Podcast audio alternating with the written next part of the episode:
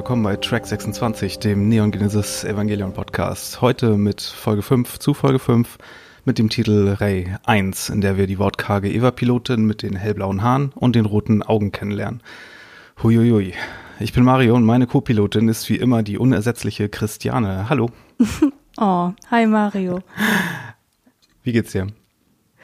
Mir geht's gut. Ich habe jetzt gerade nochmal die Folge geschaut und bin sehr gespannt, was du so dazu zu sagen hast. Ich kann ja schon mal anteasern, dass ich irgendwie das Gefühl hatte, dass es die erste Folge sein wird, bei der ich nicht sagen werde, oh, oh mein Gott, steckte da viel drin. naja, ich glaube schon. Also es ist ja ein bisschen das Setup für so einen zweiteiligen Showdown, den wir hier haben. Ja, und ich finde, das merkt man. Ja, total. Und es ist auch, man merkt auch, oder beziehungsweise genau an dem zweiten Teil merkt man dann auch, dass, warum sie das genommen haben als ersten Showdown für den ersten Film. Weil aus der Rebuild-Reihe, die Neuerzählung im Kino, da ist ja äh, Ray 1 und 2 ist ja der Showdown sozusagen. Mhm. Ja, die Folge heißt Ray 1 im internationalen Titel. Sie heißt Rei Kokoro no Mukoni im Japanischen, das heißt Rei äh, jenseits des Herzens oder jenseits ihres Herzens können wir vielleicht auch sogar orakeln, wenn Rei davor steht. Mm, sie lief zum ersten Mal am 1. November 1995 auf TV Tokyo. Regie führte in diesem Fall Keiichi Sugiyama, der hat nur diese Folge gemacht und die Jet Alone Folge, die, die Nummer 7. Hm. Und einen Anime-Film namens Origin, Spirits of the Past von 2006. Ich erinnere mich, da, als er rauskam, wusste aber nicht, dass das hier so eine Evangelion-Connection hat. Und interessanterweise hat er auch sonst gar nicht so viel gemacht, wie äh, der Herr letzte Woche auch. Aber ich finde, man merkt an dieser Folge und auch die Jet Alone-Folge, die 7, dass hier so ein bisschen so ein, so ein Humor drin ist, den die anderen Folgen nicht unbedingt immer haben. Mhm, weißt ja. du, was ich meine? Ja, voll. Also wenn man da an die Szene später in Misatos Apartment denkt. Oh, mehrere, würde ich sagen, genau. Ähm, geschrieben wurde sie von Hideaki Anno, dem Schöpfer, und Akio Satsukawa, der diese und die letzte und auch die nächste geschrieben hat. Dann kommen wir erstmal zum Opening-Effekt. Dieses Mal etwas, was ich eigentlich letztes Mal schon machen wollte, weil letztes Mal ging es ja um Regen und was wächst beim Regnen? Bäume. Und da wollte ich eigentlich letztes Mal schon über den Baum des Lebens reden, der im Evangelion eine besondere Bewandtnis hat und im Opening gleich zweimal vorkommt. Wir konzentrieren uns aber heute auf den ersten, äh, auf den zweiten davon. Baum des Lebens ist in vielen Religionen ein Symbol für die Schöpfung oder für den Schöpfungsakt oder für die Gesamtheit der Schöpfung. Und ja, im Opening, wenn wir uns das angucken, ist ja die Abfolge. Wir sehen die Schöpfung ganz am Anfang, dann den Cherubim-Engel, den wir besprochen hatten, dann den Titel, den wir besprochen haben. Dann sehen wir schon den ersten Baum des Lebens oder eine Darstellung, eine spätere. Und dann Shinji und dann Misatos Hand, die diese, auch diese ritualisierte Handbewegung fast macht. Hm. Weißt du, was ich meine? Mhm, und ja. dann wird der zweite Baum des Lebens eingeblendet, der aus der kabbalistischen Tradition stammt und wenn du es dir vorstellst, so ein Gebilde ist mit zehn Punkten, das durch Linien verbunden ist. Und diese zehn Punkte, das sind die sogenannten Sephiroth. Und Sephiroth, nachdem ist ja auch der, dieser Final Fantasy Charakter benannt, dieser Schurke, mhm. wie gesagt, aus der, aus der Kabbala stammt, also dieser jüdische Mystizismus, der auf den Schriftrollen vom Toten Meer auch basiert, also diese später gefundenen obskuren Bibelkapitel oder Tora-Kapitel müsste man vielleicht sogar sagen. Und ja, in diese zehn Sphären stehen für verschiedene Aspekte der, der göttlichen Schöpfung. Also es ist ein Versuch, die Unendlichkeit Gottes in greifbare Attribute zu bringen und diese in einem Pfad darzustellen oder verschiedene Pfade, die hier gegangen werden können, um so die Unendlichkeit Gottes in eine endliche Welt zu bringen. Mhm. Und der Baum ist in Form eines Menschen angeordnet, so ungefähr wie die Chakras, kannst du dir das vielleicht vorstellen, weil ganz oben ist auch die Krone. Mhm. Und das sind so verschiedene abstrakte Konzepte, die dann immer konkreter werden, je weiter du runtergehst. Also es ist dann Inspiration und Logik und eine Sphäre ist eher Liebe und eine ist Kreativität und eine ist Empathie und so Geschichten. Mhm. Und du kommst vom Abstrakten zum Konkreten, vom Spirituellen zum Physischen oder vielleicht auch zum, vom Sakralen zum Profanen, wie wir ja, als es um Shinto, um den Shinto-Schrein ging, auch schon mal erwähnt hatten. Ja. Und die, dieser Baum des Lebens ist gleichzeitig der Bauplan für das Universum, also der Plan, nach dem Gott das Universum geschaffen hat, aber auch eine Karte für die menschliche Seele und das menschliche Bewusstsein, wie man sozusagen sich selbst verwirklichen kann. Und ähm, man kann diese Linien verschieden anordnen und dadurch, dass diese Sephiroth-Sphären auch für verschiedene Nummern im hebräischen Alphabet stehen oder Buchstaben und verschiedene Nummern und auch ein Tarot-Prinzip dahinter steht, wird dazu halt auch nicht nur spirituelle Theorien damit gemacht, sondern auch Wahrsagungen. Ich weiß nicht, je okay. esoterischer du in der Kabbala-Sache drin bist wahrscheinlich. Und äh, bemerkenswert ist auch später sehen wir, dass dieses äh, Gebilde bei Gendo im Büro hängt, weil natürlich. Und ähm, zum anderen wird ja die, werden die Schriftrollen vom Toten Meer selber ja auch noch in Evangelion erwähnt und auch zum Plotpunkt. Mhm, ja. Äh, und so viel erstmal dazu. Zu dem ersten Baum des Lebens, den wir im Opening sehen, sage ich nächstes Mal kurz was. Okay. Das ist eine andere Darstellung dann. Hast du schon mal davon gehört? Äh, ja, in Evangelion damals. Ansonsten überhaupt nicht, abgesehen von dem Begriff, der mir dann bei Final Fantasy VII wieder unterkam. Ja. Aber ähm, ja, ich habe ja sowieso mit Religion nicht viel am Hut, deswegen habe ich das wirklich nur damals in meiner jugendlichen Recherche mal mir näher angeschaut, aber ganz ehrlich ist davon auch nicht viel übrig geblieben. Zumal ich ja diese Ebene in Evangelion sowieso nicht so relevant finde. Ist hier vielleicht ein bisschen relevanter, weil es auch so ein Plot-Device ist dann mit den Schriftrollen vom Probenmeer. Aber haben wir schon oft gesagt, dass dem, mit dem ganzen Christentum ist ein bisschen sehr Tapete. Nicht nur, weil es Japan ist, sondern auch, weil die 90er waren ja auch, waren ja auch die Zeit, in der so Filmtitel mit dem Wort Revelation und Armageddon und irgendwie sowas, als es auf einmal irgendwie Ja. cool war. Aber ich würde sagen, dann können wir auch mal gleich in die, in die Folge einsteigen.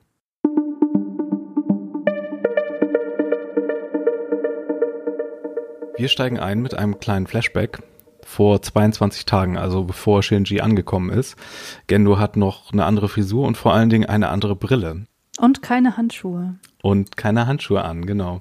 Serogoki, also Eva Null, ist auch noch anders, als wir die Einheit später in der Serie zu Gesicht bekommen.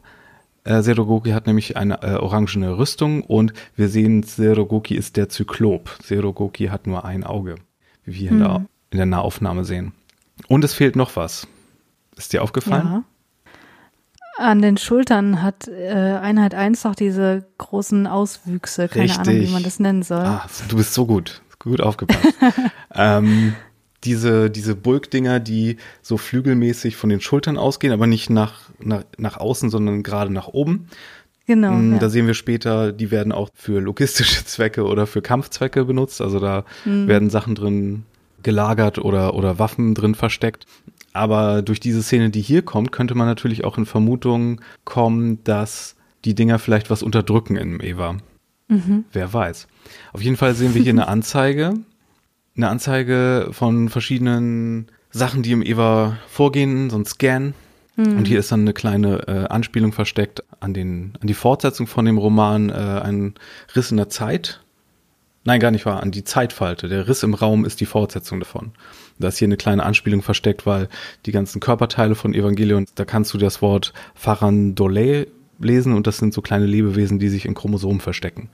Oder die in diesem Okay. Roman da drin sind, nur so nebenbei. Ah ja, okay. Dann sehen wir, äh, Ray sitzt im Cockpit und wird synchronisiert mit Eva 1, äh, nein, Eva 0 natürlich. Und überschreitet die Borderline, was äh, nicht nur ein psychologisches, äh, eine psychologische Diagnose ist, sondern natürlich auch hier wahrscheinlich die Grenze, die mental überschritten werden muss, um mit dem Eva zu synchronisieren, damit die Gedanken sich übertragen lassen, damit sich Eva steuern lässt. Mhm. Aber hier kommt es dann zu dem Incident, zu dem Vorfall, von dem wir schon in vergangenen Episoden gehört haben, nämlich, ja, was eigentlich? Äh, wir haben es hier mit einer weiteren Berserker-Situation zu tun. Wir sehen Ray nicht im Cockpit, wir wissen also nicht, inwiefern, oder wir wissen zuerst nicht, inwiefern Ray hier einen Ausraster hat oder Evangelion. Das ist ja in Folge 2 auch etwas ambivalent gewesen. Hm. Ein Stecker wird rausgezogen, Eva 0 ist jetzt auf Akkubetrieb und reagiert sich noch ab, während der Eject-Knopf gedrückt wird und der Entry-Plug mit Ray im Inneren rausgefeuert wird. Daraufhin wird Serogoki mit Bakelit, also mit künstlichem Bakelit, äh, das flüssig ist und sich dann erhärtet, äh, also künstliches Harz befeuert, damit sie stehen bleibt. Und interessanterweise rastet Eva 0 hier weiter aus, obwohl sie, obwohl sie Ray rausgeschossen haben. Das heißt, die haben auch einen eigenen Willen, die Evas. Ähm, ich finde es interessant, dass du sagst, äh, sie haben Ray rausgeschossen, weil ich habe das so verstanden, dass der Evangelion selber Ray rausgeschossen hat, weil sie den Befehl dazu ja gar nicht gegeben haben und Gendo davon ja auch sehr überrascht und schockiert ist, dass das passiert. Ich glaube, ich, ich, glaube, find, du hast recht, ja. Ich finde die Szene davon abgesehen aber auch total eindrucksvoll, wie der Evangelion sich hier an den Kopf fasst. Also als hätte er halt totale Schmerzen und man weiß als Zuschauer einfach nicht, woher das kommt oder was da los ist. Oder auch als würde er oder sie etwas aus ihrem Kopf draußen haben wollen. So, so mhm. wirkt es immer auf mich. Ja. Eva hat auf jeden Fall eine Episode, könnte man vielleicht sagen. Mhm und findet diesen Aktivierungstest überhaupt nicht so lustig. Reagiert sich auch an der Wand ab, was wir ja gesagt haben, wahrscheinlich dazu führt, dass die Hand durch die Wand geboxt wird und die Hand ist dann diejenige, die wir in Episode 1 sehen, bevor wir irgendeinen anderen Eva zu Gesicht bekommen, als Shinji zu Eva 1 das erste Mal gefahren wird. Mhm. Äh, obwohl das Color Scheme dort lila ist, was ja mit Eva 1 in Verbindung gebracht wird, müsste das hier eigentlich die Hand von Eva 0 sein nach diesem Vorfall die ja immer noch, äh, wie wir gesehen haben, in Folge drei oder so, immer noch eingefroren in diesem Bakelit, äh, dort in diesem, in dieser aufgegebenen Testzentrale. Hm. Ja, Gendo ist uncharakteristisch besorgt und macht sich mit bloßen Händen daran, Rei, nachdem Serogoki nicht mehr aktiviert ist, aus dem noch super heißen Entry-Plug zu befreien. Hm. Rei ist in Ordnung, Gendo ist absolut Erleichtert? Gendo ist absolut erleichtert und seine Brille fällt in ja das austretende LCL, das auch noch irgendeine physische Charaktereigenschaft haben muss, weil sie bricht dann. Hm. Äh, weiß nicht, vielleicht ist es in dem Testraum besonders kühl und LCL hat so eine wahrscheinlich irgendwie so Körperwärme oder ein bisschen wärmer oder ist auch aufgehitzt dadurch, dass die dass die Kapsel so heiß war. Genau, und ich mag die Szene total, weil ähm, du weißt, dass, dass es dazu nochmal eine visuelle Parallele gibt, weil die sich später nochmal fast genauso abspielt. Aber mit einem anderen Ikari. Ein anderer Ikari. Aber was ich auch äh, jedes Mal liebe, ich liebe ja die Titelkarten und ich liebe die, ja. den Übergang zu den Titelkarten. Und wir erinnern uns in Folge drei, wenn Shinji den Abzug drückt mit dem Klack und dann sehen wir den, die Titelkarte und hier knackt die Brille, wenn sie kaputt geht und wir, mhm. wir sehen hier den japanischen, die japanische Titelkarte. Mhm. Vielleicht sollten wir noch erwähnen, dass der Evangelion offenbar, so wie es aussieht, äh, Aggression auch gegen Gendo hegt. Oder, oder Rizko, weil ja, sie genau. vermutet ja später in der Serie, vielleicht hassen uns die Evas. Mhm. Danach haben wir eine Szene zwischen Rizko und Misato, wie sie sich über Ayanami unterhalten und da erfahren wir zum ersten Mal was über sie. Sie ist ja ein bisschen das Mysterium, so das Albino-Mädchen, hm, das nie was sagt. Sie hat einmal was zu Shinji gesagt in Folge 4, aber ich glaube, das war es auch bisher. Mhm, ja. Wir erfahren, sie ist die erste auserwählte, das erste auserwählte Kind des Marduk-Instituts, das wir ja auch schon öfter erwähnt haben. Ihr Lebenslauf wurde gelöscht, als wäre sie irgendwie so eine Geheimagentin oder in irgendeinem Zeugenschutzprogramm. Hm. Und während äh, Misato das erzählt bekommt, sehen wir, wie der deaktivierte Eva 0 in Dunkelheit äh, herumsteht und anstatt des, des Entry-Plugs so ein Kreuzgebilde im Rücken hat. Mhm. Das ist natürlich wieder diese, diese christliche Imagery, die wir hier immer wieder haben. Aber die Nerds haben sich natürlich auch einen Ausdruck dafür ausgedacht. Das ist der Signal Terminal Plug. Ah, ja. äh, ich weiß nicht genau, was er machen soll, aber ich nehme an, dass er verhindern soll, dass das Nervensystem von, von den Evas irgendwie was machen kann. Ich nehme an, das ist wirklich einfach ein Stöpsel, der, ja. der weitere Aktivität verhindern soll, weil er geht ja, wenn er da reingeht, wo der Entry Plug ist, genau ins zentrale Nervensystem, in die, ins Rückenmark, äh, mhm. in die Wirbelsäule. Das wird das schon sein. Hat natürlich so ein bisschen was Exorzismusmäßiges. Wenn ja, du versuchst ja, jemandem mit einem Kreuz den Teufel auszutreiben. Ja. Misato fragt sich, wie kann es denn sein, dass es hier dazu gekommen ist? Und Rizko dann so, oh, vielleicht war es. Nee, Moment, das kann nicht sein. Hm. Also so eine unheilvolle äh, Szene, über die die wieder Mystery aufbaut, über das wir später noch erfahren werden. Ja, ja, sie deutete halt an, dass es noch eine andere Erklärung geben könnte, neben der, die sie zuerst gibt, nämlich es könnte an dem mentalen Zustand der Pilotin gelegen haben, was Misato ja auch überhaupt ja. nicht glaubt, weil sie sagt, was Ayanami doch nicht. Stimmt, Ayanami ist ja auch fast so ein bisschen wie Shinji in dem, in dem Sinne, dass sie auch so eine Ja-Sagerin ist. Aber das kommt bei ihr noch aus einer anderen Ecke. Da kommen wir äh, diese Folge bestimmt noch drauf. Hm. Äh, abgesehen davon ist Rizko aber in einer total guten Laune, weil an der Stätte, wo gekämpft wurde in Folge 3 zuletzt, ist ein volles, nicht detoniertes Exemplar des vierten Engels noch vorhanden, bis auf den beschädigten Kern. Und das gibt uns hier eine Menge, Menge schöner Daten, die Rizko auswerten kann mhm. als Wissenschaftlerin. Ganz witzig ist aber, wenn wir, wenn sie Shinji dann und Misato die Daten zeigen möchte, erscheint auf ihrem Bildschirm erstmal der Fehlercode 601. Mhm. Und wenn solche Nummern so prominent kommen, dann muss ich das natürlich immer googeln. Und ja. What do you know in der Numerologie und in der christlichen Esoterik ist die 601 die Angel Number. Nein, ernsthaft. Das ist die Angel Number und die bedeutet, äh, die sagt dir, wenn gerade alles äh, doof ist, sagt die dir, du wirst gesegnet sein und alles wird gut. Oh. Ja, okay. und, und die Leute glauben, dass diese Nummer so numerologiemäßig so überall auftaucht und dass wir sie nur bemerken müssen und ja, weißt ja, wie Numerologen das so sehen.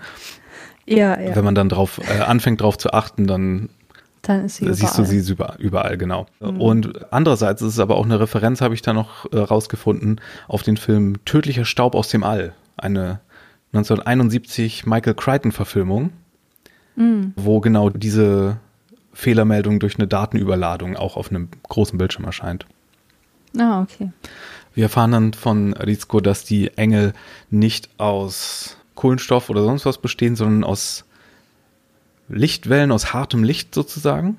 Ein Science-Fiction-Konzept alternativ zu, keine Ahnung, Silikon-Lebewesen sind ja in Sci-Fi sonst sehr beliebt. Und das mit dem harten Licht, das hat es neulich erst in Steven Universe gegeben, die sogenannten Gems, die Kristallwesen aus, so. äh, aus der Serie, mhm. die sind auch im Grunde ein Edelstein und die Erscheinung von denen ist aber hartes Licht. Ich habe mit Steven Universe überhaupt nichts zu tun, abgesehen davon, dass Christopher äh, mir ab und zu mal was davon erzählt, der Vanilla Chief ja. auf äh, Twitter. Schönen Gruß. Und äh, schönen Gruß, genau. Und über Twitter ist mir dann irgendwann mal ein Bild untergekommen, wo eine äh, Anspielung von, also eine Anspielung von Evangelion in Steven Universe dargestellt Mehrere. wurde. Mehrere.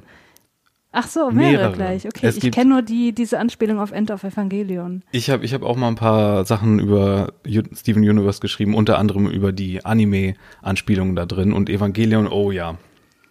Sogar, also eine der Figuren Pearl sieht man, die baut irgendwann sich so einen Roboter selber und dann hat hm. sie dazu so einen Pilotenanzug an, der sehr nach Evangelion aussieht auch. Ja, okay. Wir erfahren außerdem, dass die Engel über eine Energiequelle verfügen die, äh, der Kern, mehr oder weniger. Später werden wir noch erfahren, dass das die sogenannten S2-Maschinen sind. Mhm. Ähm, was ja bedeutet, dass das etwas ist, was den Evas im Gegensatz zum, zu den Engeln fehlt.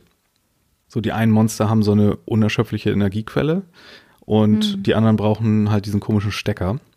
Aber wir erfahren noch was anderes, was seltsam ist, nämlich, dass der Gencode der Engel zu 99,89 Prozent identisch mit dem Menschen ist was noch leicht höher ist als unsere Verwandtschaft zum so zu Primaten oder so. Ja, auch zum Neandertaler, glaube ich. Also zu unseren noch direkteren Vorfahren als die Primaten, die jetzt heute noch leben. Wobei die auch nicht unsere Vorfahren sind, aber gleiche Abstammungslinie mhm. und so weiter. Evolutionäre Cousins. Hm, genau. Und Shinji, der ziemlich putzig aussieht in seinem Construction ja. Helmet der, der guckt irgendwie komisch, weil Gendo ist dabei, irgendwie sich den ohne Handschuhe seinen, diesen Kern anzusehen und das zu inspizieren. Und Shinji bekommt das so mit und guckt komisch und Misato bekommt das wiederum mit und Shinji will erst gar nicht darüber reden und das ist so gut, so, wenn sie ihm dann so sagt, so, jetzt hör mal her, Shinji, wenn du sagst, es ist nichts, dann ist es garantiert was. Raus damit. Mhm. Ja, das finde ich so schön, weil rein drehbuchtechnisch hätte man das ja weglassen können und einfach gleich äh, Shinji zum Punkt kommen lassen können. Aber dadurch, dass es halt eingebaut ist, zeigt es einfach nochmal so schön, dass die jetzt oder dass Misato sich darum bemüht, irgendwie so ein vertrauteres Niveau aufrechtzuerhalten. Ja. Und das hat mir total gefallen. Und auch einer der Gründe, warum Shinji in dieser Folge viel ausgelassener ist nach seinem Zurückkommen in der letzten Folge, nämlich dass mhm. Misato hier wirklich auf seine emotionalen Bedürfnisse eingeht, in dem Sinne, dass ja, dass sie auch, auch zeigt, dass sie weiß, wenn er sagt, es ist nichts, dann ist was. Oder wenn er, ja. wenn er es so sagt, sein, oh, Betsuni. Es ist ja. ja so neben Hai ist das ja, oh, Betsuni, ist nix, ist egal. Ja, äh, dann bekommt er auch nochmal die Geschichte erzählt von äh, Rizko, die wir eben gesehen haben am Anfang der Folge, nämlich wie Kommandant Ikari äh, sich aufopfert und seine Hände kaputt gemacht hat, um Ayanami zu retten und Shinji so, was? Mhm. Aber wie sehr er sich darüber wundert, kommt in dieser Folge nochmal vor. Deswegen können wir erstmal zu der nächsten Folge gehen, in der, in der Shinji auf einmal total ausgelassen ist, weil das, äh, das Baka-Trio Shinji, Ken und Toji sind auf einmal Best Buddies. Mhm. und das ist aber auch so schön, da freut man sich einfach mit Shinji, dass er jetzt Anschluss gefunden hat. Ja. Auch, auch total verdient. Das ist ja ähm, ein, ein steiniger Weg bis dahin gewesen ja. wie sie ihn aber auch aufziehen und dann sie ihn auch Sensei nennen. Das ist auch, man kann so viele Sachen auf Deutsch übertragen mit dem Nach, dass man sich so beim Nachnamen nennt, wie ich ja letztes Mal meinte, so, das ist auch so wie, hey Schulz, äh, mhm. äh, so ein bisschen kerlich und er hier so, so, hey Hoda, Sensei, so, sagt man doch, hey Meister. Macht man auf Deutsch ja auch so. Sie ziehen dann ihn dann auf, weil er nicht aufhören kann, Ray anzugucken, was ja, er hat so eine gewisse Faszination mit ihr und die interpretieren das so, als wenn er scharf auf sie wäre. Ja gut, weil sie es selber sind, ne? Also die präsentieren sich halt hier als die absolut Testosteron gesteuerten Teenager. ja. Und auch noch beim Sport, wo die, die Jungs Basketball spielen und die Mädchen schwimmen. Basketball übrigens ja. ungeheuer populär in Japan.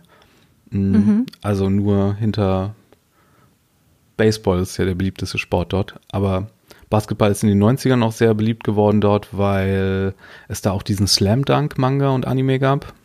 Der hat da auch viel, mhm. viel gemacht. Genau wie äh, Volleyball damals durch Mila Superstar. Die Jungs fragen sich dann, warum Ayanami immer alleine rumsitzt und warum sie so unnahbar ist und warum Shinji nichts über sie weiß, obwohl sie doch beide Piloten sind. Oder ob sie vielleicht einfach nur einen miesen Charakter hat. Hm. Kann ja sein. Wir haben übrigens über eine Sache vorhin nicht gesprochen in der Szene, nämlich wie niedlich es ist, wenn die, wenn Misato, Rizko und Shinji synchron ihren Kaffee trinken.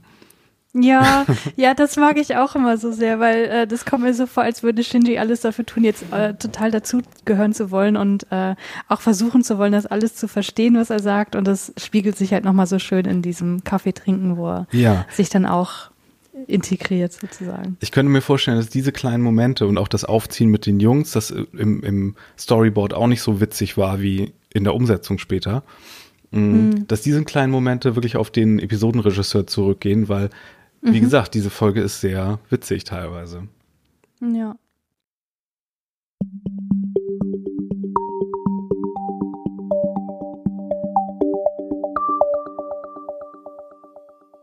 Als nächstes ist Shinji wieder im Evangelion in Eva 1 in Shogoki. Und wir haben dieses wunder, wundervolle Entry-Plug atmosphärische Hintergrundgeräusch, dieses Summen. Oh, ich mag das auch so. Oh, da ist die Soundscape so toll. Kennst du diese mhm. YouTube-Videos, zehn Stunden so Flugzeuggeräusch oder zehn Stunden Ventilator, zehn Stunden Regen im Dschungel und sowas, damit man einschlafen kann? Ich glaube, mhm. es gibt auch zehn Stunden Entry-Plug-Summen. okay, cool. Ja, und das ist das, äh, dieses schöne Surren mh, hm, spiegelt auch wieder, was in Shinjis Kopf vorgeht, der auch am Brummen ist, weil er komplett ohne Sound dazu zu haben, aus seinem Eva sieht, wie Ayanami gerade um Eva 0 rum hopst und dann kommt Gendo und es passiert das Unmögliche. Sie unterhalten sich nett und lächeln sogar leicht dabei. Mhm. Und ja, was muss in Shinji vorgehen, dass er sich fragt, was ist mit diesem Mädchen los, dass sich dieser unnahbare Vater so um, um sie sorgt? Mhm. Und was hat sie, was ich nicht hab und überhaupt? Genau, also ihm muss äh, da ja klar geworden sein, also auch schon vorher mit der Geschichte von Rizko, aber da sp spätestens dann, dass sein Vater ja offenbar doch kein komplettes Arschloch ist, sondern tatsächlich irgendwie zu Mitgefühl und liebevollen Gefühlsausdrücken in der Lage. Und wenn ich mich so in seine Situation hineinbegebe, in seiner Situation würde ich denken, okay, offenbar liegt es nicht an ihm, sondern an mir, dass er mich nicht mag. Und ähm, das äußert sich ja dann auch später nochmal in der Szene, wo man wirklich merkt und auch durch die ganze Serie hindurch, dass sich dadurch halt dieser Hass auf Gento nochmal verstärkt oder vielleicht auch initial zum Tragen kommt. Hm. Ja, absolut. Äh, an dieser Stelle vielleicht kurz, mh, hm, Ayanami ist auch so ein bisschen so ein Anime-Stereotyp. So Frauencharaktere oder Mädchencharaktere und Love Interests werden ja oft so in so Typen eingeteilt. Also Asuka, die später kommt, die wäre so Tsundere, das ist so dieser aufbrausende, dieser aufbrausende Archetyp. Und mhm. Ayanami wäre so Dandere, dieser, dieser ganz stille Archetyp, der auch mit diesem Wort verbunden wird, was ich neulich erklärt hatte, glaube ich, Moe. Also dieser mhm. Typ, auf den so die Nerds besonders stehen, der so ganz zurückhaltend und ruhig ist und, und diese. So wie Amy bei Sailor Moon. Ja, genau, ganz genau wenn die Brillen haben, ist es auch noch ein Plus. Mhm. ähm, ja, und Evangelion macht das hier interessant, indem ja so ein bisschen gefragt wird in den späteren Folgen, indem sich wirklich auch mit dem Inneren dieser Figur, die ja absolut leer ist, auseinandersetzt. Und ich glaube auch nicht, dass es, dass es ein Zufall ist, dass die Figur Ray heißt. Es hat auch noch einen Produktionshintergrund, zu dem ich später mal komme, weil sie ist tatsächlich nach Ray aus Sailor Moon benannt. Mhm. Ähm, aber das hat einen ganz anderen Grund aber dass er ja auch Null heißt und dass sie hier so ein, so ein leeres Gefäß ist im Grunde und dass sie sich aber auch damit auseinandersetzt, selbst was es bedeutet, dieses leere Gefäß zu sein. Mhm, ja. Und was es auch bedeutet, ja, so, so eine Figur als so eine sexualisierte Puppe darzustellen und Evangelion macht das auch, aber doppelbödig, würde ich behaupten. Mhm. Und im Rahmen dessen möchte ich vielleicht einen Text empfehlen, den ihr euch mal durchlesen könnt, der ganz interessant ist. Allerdings nur, wenn ihr Evangelion schon gesehen habt, wenn ihr zu den Leuten gehört, die noch ungespoilt bleiben wollen. Dann merkt euch das mal vor und lest das, wenn ihr durch seid mit Evangelion. Der Text heißt I am not a doll. Rei Ayanami, Escapism and Objectified Images of Desire. Das ist ein Text von einer gewissen Nicole Veneto und zwar ist die von der Seite animefeminist.com. Das ist so eine eine Internetseite, wo die so feministische Texte zum Thema ja alles mögliche Anime haben und äh, das mhm. befasst sich halt speziell mit Rei Ayanami und mit die, ihrer Funktion in Evangelion und ja mit ihrer Darstellung. Und äh, ich lese mal kurz einen Satz vor, den ich mhm. ein bisschen redacten muss, damit hier nicht gespoilert wird, weil hier wird alles gespoilt natürlich. okay. aber, aber Leute, die die Serie schon gesehen haben, werden wissen, warum das so interessant ist. Ray was created as a tool to help na na na na na na na. Hence, Ray is a doll who's denied her own subjective agency in order to further the ambitions of a man who exercises complete control over her existence. In other words, she's a constructed, fetishized image of womanhood made to serve a man's selfish wish fulfillment fantasy. Und hier sind wir wieder bei diesem Thema, dass Evangelion auch eine Metastory ist. Also, dass es nicht nur darum ja. geht, was Ray in der Story für einen Roboter ist. Also so wird sie ja genannt von Asuka auch später, weil sie so monoton ist und so leer wirkt. Hm. Ähm, sondern was bedeutet es, diesen Charakter, die Darstellung dieses Charakters, was bedeutet der? Mhm. Ja, je mehr ich darüber nachdenke, desto feministischer finde ich die ganze Geschichte. Auch das, was in End of Evangelien auch gezeigt wird. Und ich freue mich so drauf, wenn wir darüber reden können. Dauert noch ein bisschen, aber äh, oh ja, auf, auf, unseren End of Evangelion Zweiteiler muss das ja werden. ähm, freue ich ja. mich auch. Auf unseren End of Evangelion Workshop und Council Gruppe. genau. So, und jetzt kommen wir zur Sitcom-Situation schlechthin, mhm. wo ja, Rizko, die offenbar Besseres gewohnt ist, ist bei Shinji und Misato zum Essen und hat leider Pech, weil äh, Shinji war nicht an der Reihe zu kochen. was bedeutet, es gibt nur Curryreis, was übrigens mein Lieblingsessen auf der ganzen Welt ist. Aber Misato hat natürlich nicht selber Curryreis aus diesen Würfeln gemacht, die man ins Wasser wirft mit Gemüse und Fleisch, wenn man will, sondern mhm. sie hat den schon fertigen Instant Curry gekauft, der eigentlich auch ganz gut schmeckt, aber Rizko ist hier so ein bisschen snobbisch. Und dann macht Misato aber was, was, was ich immer mal probieren wollte, was ich aber noch nie gemacht habe. Und zwar, dass du, dass du das Curry für den Curryreis dann in deine Rahmennudeln packst. In die Instant-Rahmenpackung. In die Jumbo Instant Nudel Rahmenpackung. Ja.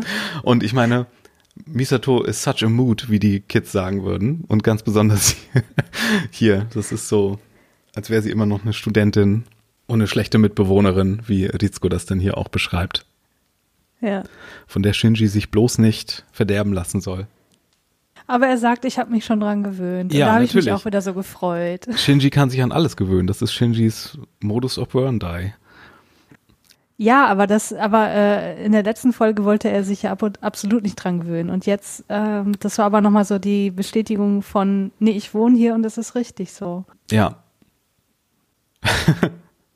Shinji, äh, Misato lässt sich dann auch noch ein Bier von Shinji bringen. Ja.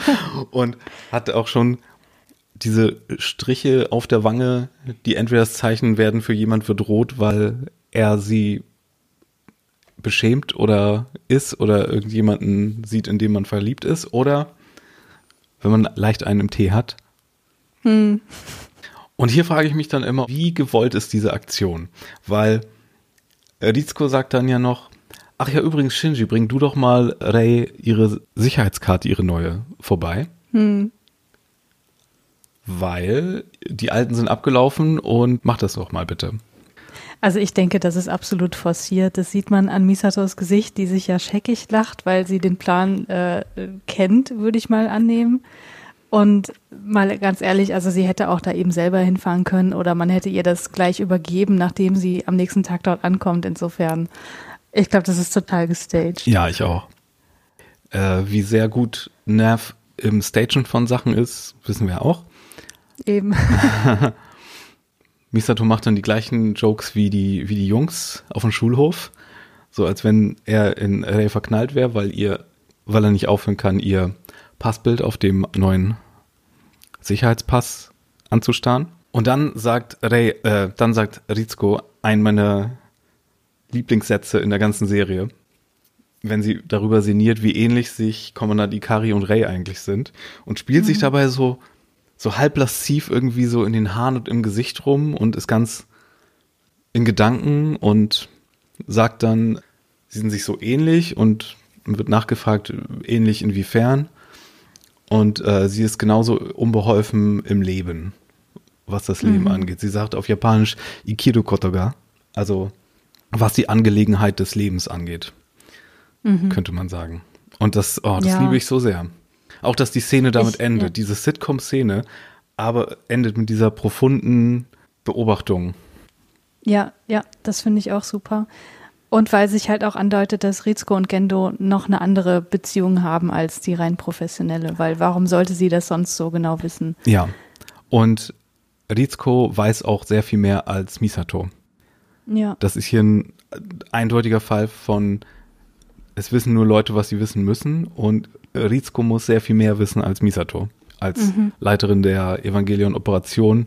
Und Rizko ist sehr viel tiefer drin in dem Ganzen, was bei Nerv vor sich geht. Mhm. Zu Shinji in dem trostlosesten Wohnkomplex, den wir je im Anime gesehen haben. Auch wieder ja, mit einer. Ich habe mir auch aufgeschrieben, deprimierender geht's nicht. Ja, auch mit wieder mit einer tollen Soundkulisse von so Baustelle in der Ferne, aber sonst auch überhaupt nichts, wo sich der Sound dran aufhängen kann. Ja. Ähm, auch, ich glaube, der gleiche Wohnkomplex, in dem Shinji gelandet wäre, wenn er nicht bei Misato gelandet wäre. Hm. Und Shinji findet dann die Wohnung von Rei, wo er die Karte abgeben soll. Klingel ist kaputt, er geht einfach rein und es ist so schmutzig, dass sich der gute Japaner Shinji fast vergisst und fast nicht seine Schuhe auszieht. So deprimierend und trostlos und unwohnlich ist es da drin. Richtig, ja. Und man sieht außerdem, dass Race-Schuhe neben dem Bett stehen. Also, dass sie diese Konvention überhaupt nicht für sich aufrecht erhält. Mhm. Oder vielleicht noch nie so richtig beherrscht hat, weil sie eventuell gar nicht gelernt hat, dass die eine Bedeutung haben könnten. Hm, ja, guter, guter Gedanke, stimmt. Man sieht auch sehr viele Verbände und Medikamente und blutige, ein blutiges Bett, weil sie wurde ja verletzt. hat sich offenbar auch größtenteils selbst verarztet, hat auch ein paar deutsche Bücher über Medizin und Anatomie auf ihrem Tisch liegen, sonst nichts. Hm. Bis auf eine weitere Sache. Einen persönlichen Gegenstand hat sie dann doch. Ja. Erzähl mal. Gendos Brille. Gendos symbolische Brille, die mehr oder weniger steht für die Verbindung zwischen den beiden und was da noch alles hinterstecken könnte und äh, die Gefühle, die da sind und äh, warum muss es eine ausgerechnet eine Brille sein, könnte man auch drüber nachdenken. Und dann macht Shinji so ein bisschen Gendo-Cosplay. Aber ohne es zu wissen. Er vermutet ja, dass es ihre Brille einfach ist. Ja.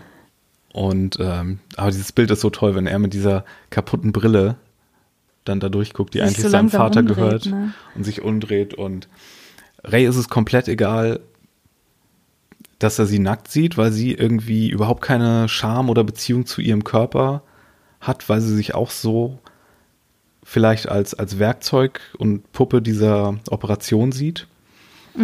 Äh, oder halt, wie gesagt, diese Konvention nicht kennt, wie du meintest, mit was sozial hier eigentlich Sache wäre und wie sich ein Mädchen eigentlich verhalten würde. Aber dann kommt schon die nächste Comedy-Szene, die gar nicht so comedy-mäßig ist eigentlich. Also, die schon, also komplett aus einem Comedy-Harem-Anime eigentlich stammt, nämlich dass Shinji stolpert in seiner Tollpatschigkeit und Überrumpeltheit, verfängt sich da mit seiner Tasche im Kleiderschrank und holt dann die Schublade mit all von Rays Höschen raus, die dann, während er auf sie fällt, im Höschenschauer auf die beiden herabregnen. Das muss ich sagen, fand ich immer ein bisschen drüber. Also das hätte man meiner Meinung nach weglassen können und es hätte auch funktioniert. Wie gesagt, äh, diese Folge könnte an dem Episodenregisseur liegen, äh, wenn man bedenkt, was der hier gemacht hat für die Serie nur. Ich fand immer, und jetzt kommen wir wieder zu äh, zum 16-jährigen Mario, der viel zu viel in Sachen reininterpretieren wollte. Ich habe mir sehr viele Gedanken gemacht über den Regenbogen, der dann erscheint, weil wir haben dann ja auch so eine Szene, die ziemlich lange geht, in der Shinji auf Ray drauf liegt und Ja. erstmal gar nichts passiert und wir hören nur die Baustelle im Hintergrund und wir sehen, wie das Licht verschieden durch, durch die Vorhänge kommt und wie sich so ein kleiner Regenbogen über ihn bildet. Und ich in meiner Platten, in meinem Plattenversuch, was zu interpretieren damals, habe beim zweiten Mal sehen mir gedacht, inwiefern das ein sozusagen eine Entwarnung sein soll, was die vermeintliche Queerness von Shinji angeht. Ist natürlich total beknackt, aber Ja, ich höre dir weiter zu. Nein, nein, das, ich wollte nur eine peinliche Interpretationssackgasse mal offenbaren, die ich damals hatte. Aber was viel interessanter vielleicht ist, achso, der Regenbogen im Christlichen hat auch eine Bedeutung. Ähm, Ja. Das ist ja nach der Sintflut. Das habe ich dann auch damals direkt recherchiert, weil ich das damals noch in einer echten Bibel, weil es damals, ich damals noch kein Internet hatte. Ähm, das ist das Versprechen von Gott, die Erde nicht nochmal zu zerstören nach der Sintflut, genau. Dafür steht der Regenbogen eigentlich. Ja, davon habe ich auch schon gehört und auch, dass ähm, ja fundamentale Christen dafür kämpfen, das Regenbogensymbol in Anführungsstrichen zurückzubekommen, wegen genau dieser Interpretation. Sehr schön. Irgendwann sagt Ray dann, ja, hm, kannst du mal runtergehen? Aber auch nur so, ich würde mich da Ja, auch irgendwann ja. gerne anziehen. Passt schon. Shinji merkt dann, dass er auf seiner, auf ihrer Brust sich abstützt gerade und es versucht zu erklären, warum er da ist und Karte und er stammelt hier vor sich hin, während sie sich ganz gemütlich, ganz gemütlich anzieht und dann auch irgendwann einfach geht. Während er noch mit ihr redet. Genau, was wir gar nicht erwähnt haben, der Grund, warum die so ins Stolpern kam, ist ja, dass sie ihm die Brille sofort abnehmen wollte und einfach Ja. berserkermäßig auf ihn losgegangen ist, um, um ihr wertvollen Schatz zu retten. Genau. Weil eine Sache, die nicht, also die ich damals schon so gedacht habe und die vielleicht auch ein bisschen drüber ist von der Interpretation und ähm, wo ich hier jetzt eine, eine, eine Sache andeute, wenn ihr nichts erahnen wollt und so, springt mal ein paar Sekunden nach vorne. Aber er hat so einen Moment, wo er dann so die Hand, mit der er ihre Brust angefasst hat, so nachdenklich So einmal nachfühlt, ne? nachfühlt als wenn ihm diese Brust bekannt vorkommen müsste. Fragezeichen? Ich sag mal nichts weiter dazu, aber Leute, Ja. ist vielleicht ein bisschen Okay, viel. so, so weit würde ich nicht gehen. Also ich, ich glaube, er ist einfach fasziniert davon, dass er gerade eine weibliche Brust angefasst hat. ja, natürlich, das, So prinzipiell. das auch. Wolltest du hier noch was loswerden, bevor wir weitermachen? Ja, bevor wir zur nächsten Szene kommen, würde ich gerne noch ein bisschen was zur Charakterisierung von Ray sagen, weil ähm, natürlich muss ich auch, wenn ich solche Darstellungen sehe, immer daran denken, okay, sie ist irgendwie ganz anders als der 0815 Mensch, was könnte denn dahinter stecken? Und ähm, da ist man immer ganz schnell bei den Persönlichkeitsstörungen. Und es gibt eine Persönlichkeitsstörung, die trifft, wenn man sich das so durchliest, was damit verknüpft ist, eins zu eins auf Ray zu. Oh. Weil wir sehen sie ja hier eingeführt als eine Person, die offenbar nie den Wert von sozialer Interaktion kennengelernt hat und vermeintlich aber auch gut darauf verzichten kann. Also sie scheint jetzt nicht jemand zu sein, der jetzt unglaublich darunter leidet und einsam zu sein oder so. Und das ist am ehesten das, was wir als schizoide Persönlichkeitsstörung bezeichnen würden. Das sind Personen, die kein Interesse haben an zwischenmenschlichen Beziehungen, auch kaum in sexueller Hinsicht. Die bevorzugen es eher allein zu sein und wirken auf andere deswegen auch kühl und abweisend. Die scheinen sich auch nicht darum zu kümmern, was andere von ihnen denken und reagieren selten emotional in der Anwesenheit anderer Personen. Und ähm, ich finde, das ist genau das, was Ray hier beschreibt, zumindest zu diesem Zeitpunkt, wo man ja wirklich noch davon ausgehen könnte, okay, die scheint wirklich so dieser Roboter zu sein, den Aska dann später beschreibt, aber dass sie ja dann doch durchaus zu Gefühlen fähig ist, das lernen wir dann später. Ja, zwei kleine Gedanken dazu vielleicht. Und zwar, hm. So als jemand, der nicht Ahnung hat, würde man vielleicht auch eher in, in die Autismusrichtung denken. Das ist auch tatsächlich eine Störung, die muss man immer ganz stark von Autismus abgrenzen in der Diagnostik. Also okay. da gibt's da gibt's sozusagen Verwechslungsgrundlagen. Das ja. ist ja auch ein breites Spektrum, genau. wie man immer hört. Und zum anderen, genau, könnte man sich ja auch in Bezug auf Folge 3 fragen, inwiefern wurde Ray oder inwiefern ist Ray vielleicht so, weil Rizko sie schon viel länger so programmiert hat, wie wir das mit Shinji gesehen haben? Hm. Und dann wissen wir ja immer noch nicht, okay, sieht Rey so albinomäßig aus, weil sie, weil wir hier im Anime sind und weil es cool ist, ein blasses Mädchen mit blauen Haaren und roten Augen zu haben oder steckt da noch mehr hinter? Und das wissen wir halt mhm. halt alles noch nicht. Also ja, richtig. Rey ist auch irgendwie eine, eine Mystery Box. Genau wie die ja, Ibas und genau wie alles, was in der Geofront vor sich geht.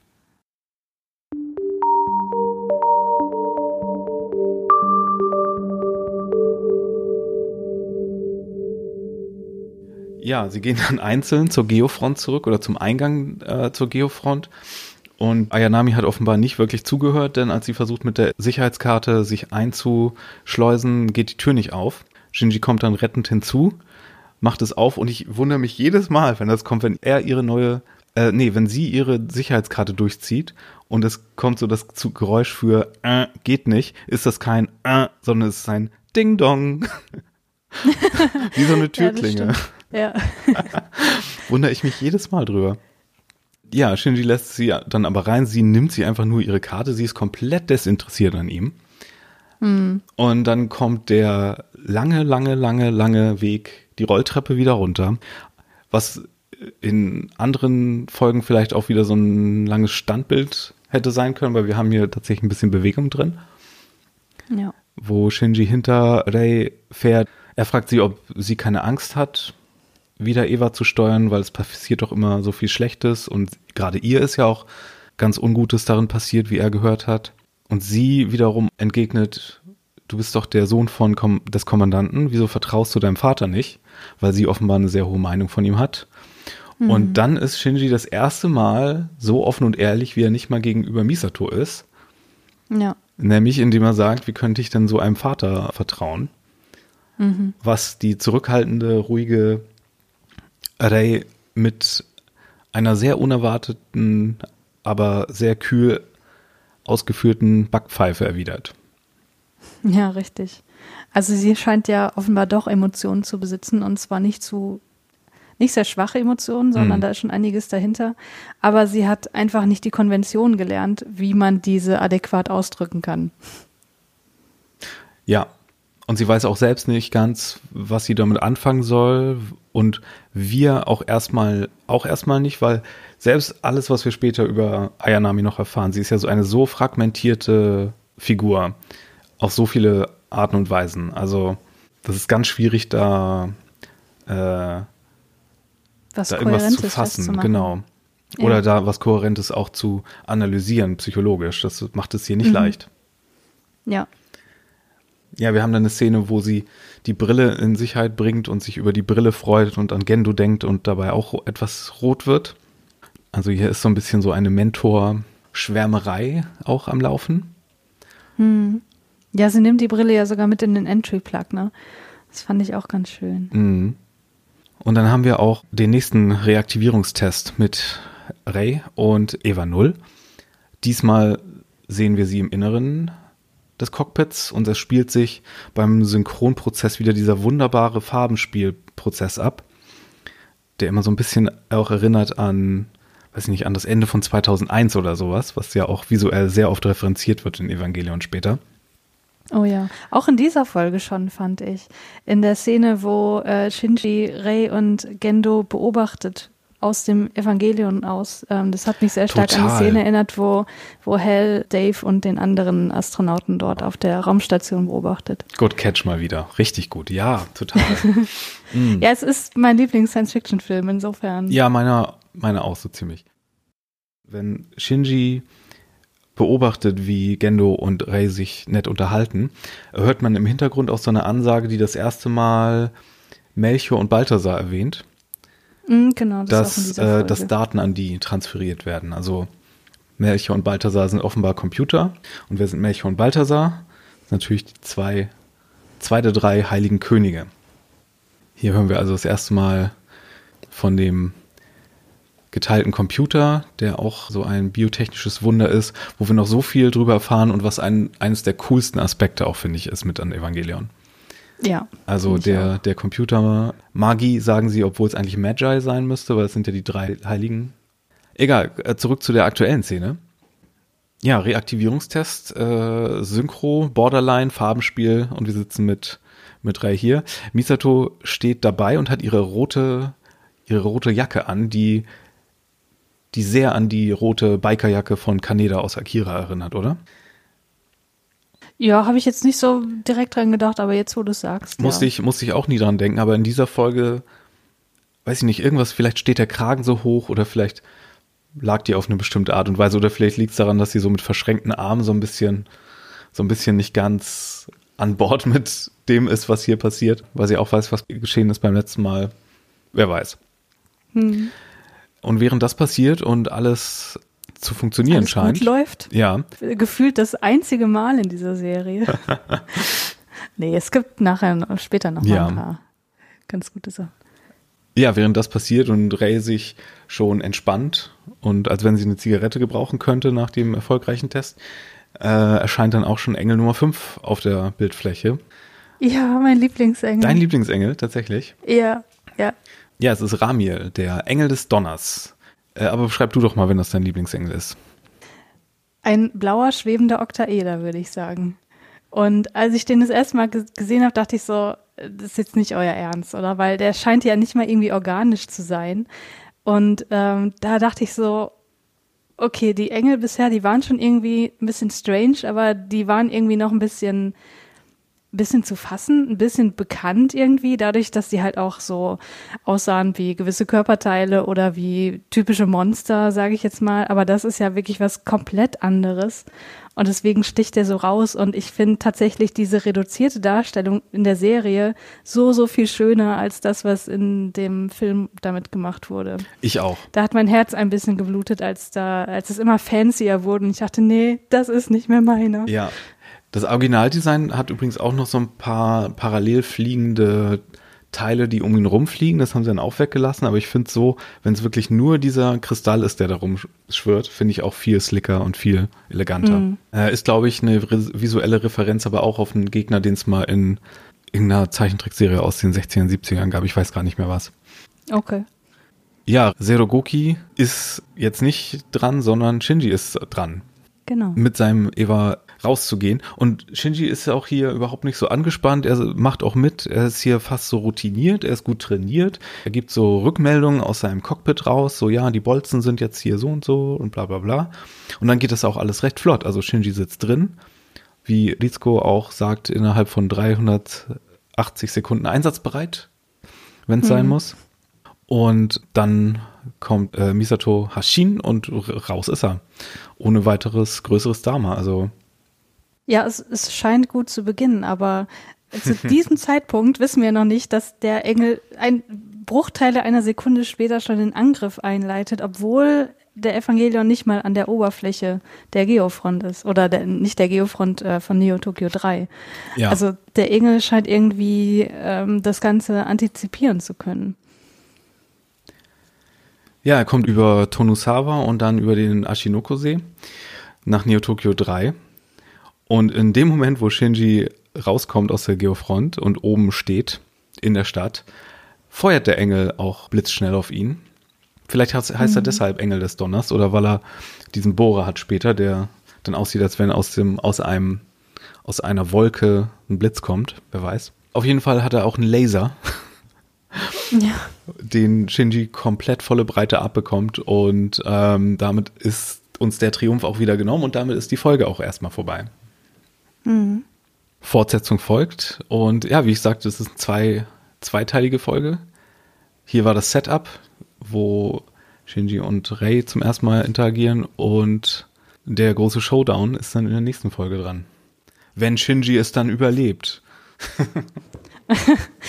ja, genau. Wer übrigens die Vorschau zur nächsten Folge sieht, es gibt ja nach, nach jedem Abspann immer so eine Vorschau, die man sich anschauen kann, wenn man bei Netflix auf Abspann ansehen klickt.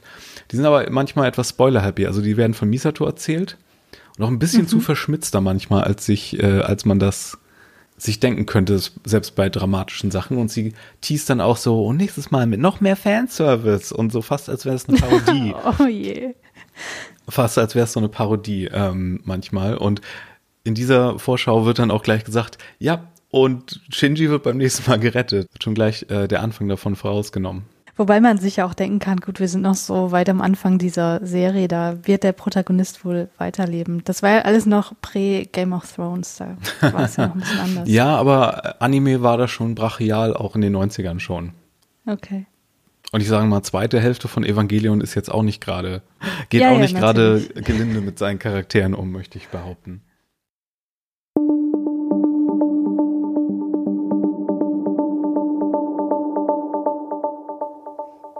Ja, abschließende Gedanken zu dieser Setup-Folge? Meine Gedanken vom Anfang haben sich bestätigt. Ich habe das Gefühl, da steckt wirklich nicht so viel drin, obwohl natürlich auch etliche Anspielungen drin sind. Aber um da so weit einzutauchen, wie wir das bei den letzten Folgen hatten, hatte ich das Gefühl, war hier einfach nicht da. Aber es ist trotzdem eine ganz schöne Folge, finde ich. Also natürlich, weil mein Lieblingsengel drin vorkommt. natürlich. Ja, diese Folge macht auf jeden Fall mehr her, wenn man sie zum zweiten Mal guckt. Äh, wenn man schon durch ist mit der Serie, weil was eigentlich für alle Szenen gilt, die mit Shinji und Ayanami und mit Ayanami und Gendo zu tun haben. Mhm. Äh, und die Konstellation der dreien. Ich glaube, da gibt es viele kleine subtile Sachen, über die man sich Gedanken machen kann und inwiefern die mit dem ganzen Gebilde Evangelion zu tun haben. Ähm, und es ist interessanter, wenn man schon weiß, welche Gedanken sich Ray später über sich selbst macht. Wenn wir sie auch ein bisschen in ihrem Inneren kennenlernen. Total. Und wenn wir auch ein bisschen mehr wissen, inwieweit oder anders gesagt, wie Rizko zu Ray eigentlich steht und aus welchen Gründen. Mhm. Weil da sind ja auch einige Blicke in dieser Folge, wo man auch viel reininterpretieren kann, wenn man das denn möchte. Ja, eine Sache, die ich noch erwähnen wollte, mein Kumpel Ryan hat mir geschrieben, nachdem er die Folge gesehen hatte letztes Mal und hat mir geschrieben, dass er total sympathisiert mit Misato, äh, weil er als Lehrer von Kindern, deren Eltern sich auch nicht kümmern, das total versteht, wie ja, wie diese Kinder ticken und wie die Pädagogen, die versuchen, mit denen dann zurechtzukommen, diese ganze psychologische Grundarbeit leisten müssen. Mhm und dann in dem Zuge Maslows Bedürfnispyramide erwähnt. Mhm. Das sagt dir was? Ja, das sagt mir was. Das haben wir im Studium auch tatsächlich durchgenommen. Aber das ist ein Modell, was eben beschreiben soll, ja, welche Grundbedürfnisse ein Mensch so hat und welche sozusagen erfüllt sein müssen, damit ein anderes Bedürfnis sich äußern kann und angegangen werden kann, was sehr, sehr greifbar und sehr logisch und nachvollziehbar ist, aber für das es relativ wenig empirische Evidenz gibt und was insofern in der Forschung heutzutage auch keine Relevanz mehr hat. Mhm. Es passt aber so schön, es ist so schön anwendbar hier und so verführerisch, weil Shinji diese, diese Grundbedürfnisebene der, der Liebe und der psychischen Zugehörig, äh, der psychischen Akzeptanz und der Zugehörigkeit fehlt und Misato schon mit ihm operieren will auf dieser Selbstverwirklichungsebene, die hier mhm. aber so ein bisschen schon realisierter scheint, wenn Shinji mit anpackt. Mhm. Daran musste ich nur kurz denken. Ich fand das interessant. Nö, wie gesagt, ich finde das auch sehr greifbar. Ähm, nur jetzt aus Forschungsaspekten ist es halt nicht mehr wirklich relevant. Aber ich glaube, ich finde es ganz schön, wenn wir das im Hinterkopf behalten und äh, immer mal wieder draufschauen und gucken, wie sich das vielleicht aktualisiert. Absolut. Da kommt nächste Folge dann ja auch wieder einiges hinzu. Äh, mhm. An dieser Stelle müssen wir aber noch mal kurz die Trommel rühren für unseren Twitter-Account, der nicht reaktiviert wurde, sondern ich habe einen neuen gemacht und kurz darauf ging natürlich der andere online. Ihr findet uns jetzt aber bei Twitter unter track26pod und mich persönlich unter @firewalkwithme und dich Christiane unter Christiane Artig in einem Wort geschrieben. Ansonsten könnt ihr uns auch eine E-Mail schreiben an track26podcast at gmail.com. Danke fürs Zuhören und bis zum nächsten Mal, Christiane. Tschüss.